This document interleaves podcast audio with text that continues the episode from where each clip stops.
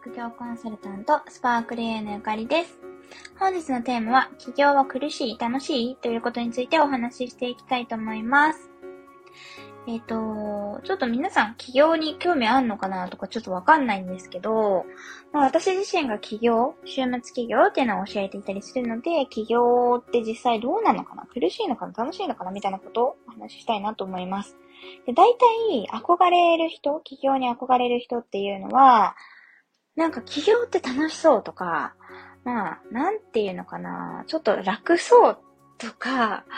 なんか自由そうとか、その起業したらお金も手られそうとか、なんかメリットがありそうだなって思って志す人が多いんじゃないかなって思うんですね。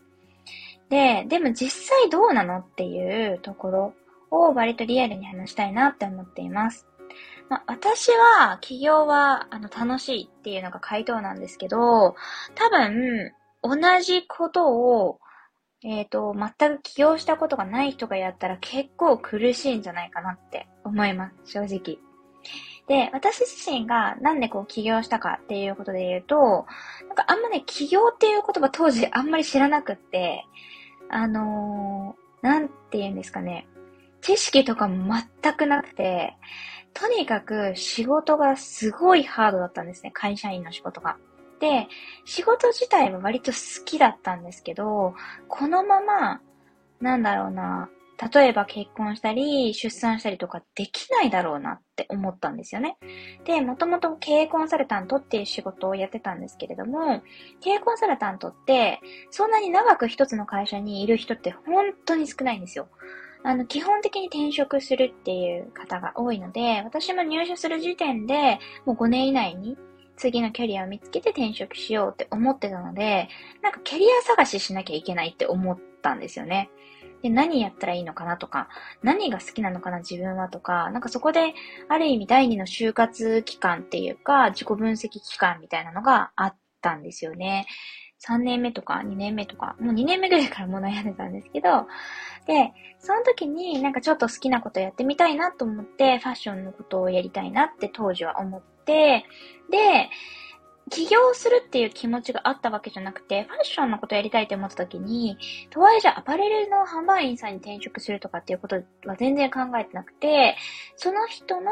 いいところ、その人の持っている資質をファッションを通して、こう、表現するとか、あの、日常に活かしていくみたいなことをやりたかったので、まあ、イメージコンサルタントとして起業したんですけど、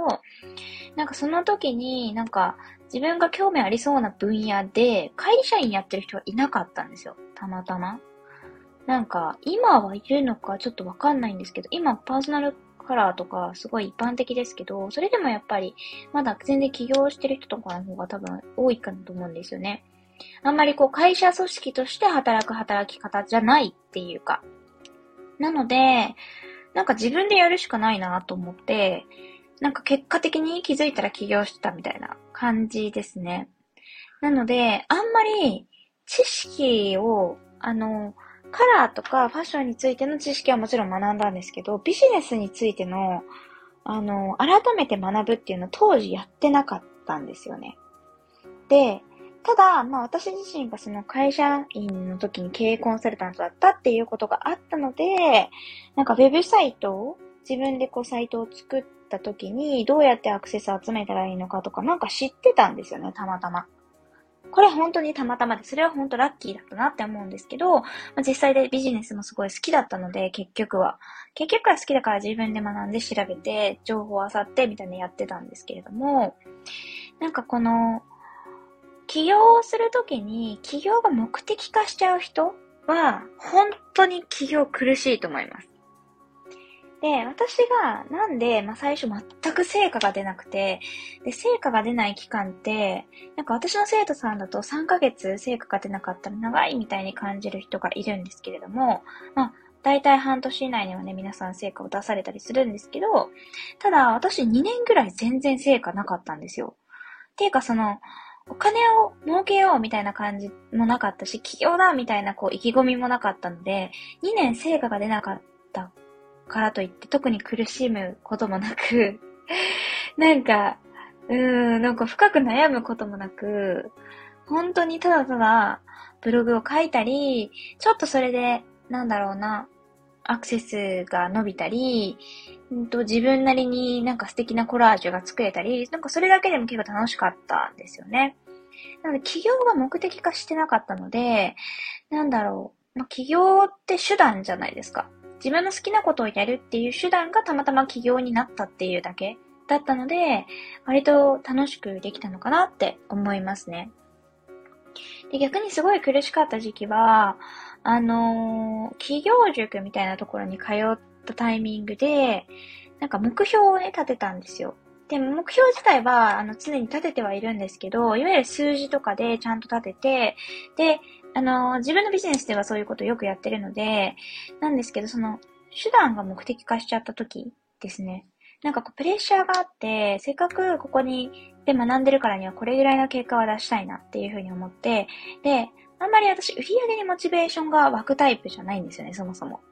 なので、本当は、例えば、この私の取り組みを通して、会社員以外の自由な働き方を知る人が増えたらいいなとか、そういう自分で選択できる女性が増えたらいいなとか、子供ができたり、えっ、ー、と、まあ、結婚したりとか、まあ、何ですかね、住む場所が変わったりとか、環境が変化することって全然あると思うんですけど、そう環境の変化でも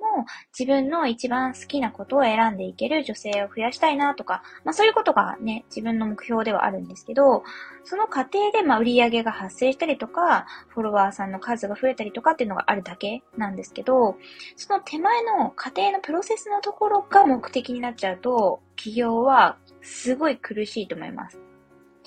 一時的にはいいと思うんですよ。人にもよるんですけど、やっぱ自分がどこに一番目的とか目標とか夢とかを置いてるのかっていうことを忘れちゃうと、あの、やらなきゃいけないことはやっぱり多いし、企業って。当たり前ですよね。普通だったら会社でやってることを自分が一人で全部やるっていうところから始まるので、なんで、それを全部自分で引き受けようとか、で、その全部自分でやって何のためにやってるかよくわかんないみたいな状態が一番苦しいと思います。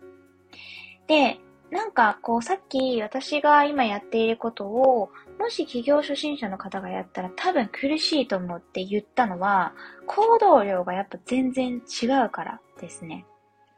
毎日ブログを書く、毎日 SNS を発信する、まあ、それこそこういう音声を発信するとかっていうのって、慣れないことだったり、初めてだったりすると、最初は苦しいことになると思うんですよ。なんでかっていうと、今までやったことがないから、不快だと思うんですよね。あのー、今までやったことないことって、ワクワクしてできる期間って限られてて、途中からつまんなくなったり、途中から苦しくなるっていうのは、なんか人間の、なんだろうな、差がっていうか、自然な摂理だと思ってます。なので、それを、なんかどういう風に楽しく変換していくのかとか、本当の目的にどう繋がってるかっていうことをちゃんと理解していくのかっていうのは、人それぞれやり方があると思うんですけど、そこが乗り越えられないと企業はマジで苦しいだけで終わっちゃうかなって思いますね。で、手前しか見てない方あのー、じゃあフォロワー数だとか売り上げだとか、そこだけに固執してる方っていうのは、必ず限界が来ると思います。なので、もし今企業が苦しいなっていう方がいたら、多分、見てる部分が間違っちゃってるんじゃないかなって思います。本当に何のために起業したんだっけみたいなところとかをもう一回考えてあげるといいのかなって思いますね。あとは単純に新しいことにチャレンジしてるから、まだその新しい筋肉が、うんと、鍛えられてなくて、最初苦しいですよね。鍛えられてないと。腕立てとか毎日やってたらそのうち苦しくなくなるけど、やったことなかったらめちゃくちゃ大変じゃないですか、腕立てとかも。それと同じかなっていうふうに思いますね。なので乗り越えるべき苦しさなのか、なんか見てる部分を変えた方がいいのか、あの、慣れるまで習慣をちゃんとやって継続すれば大丈夫なのか、その辺をしっかり見極めていくのが大事かなって思います。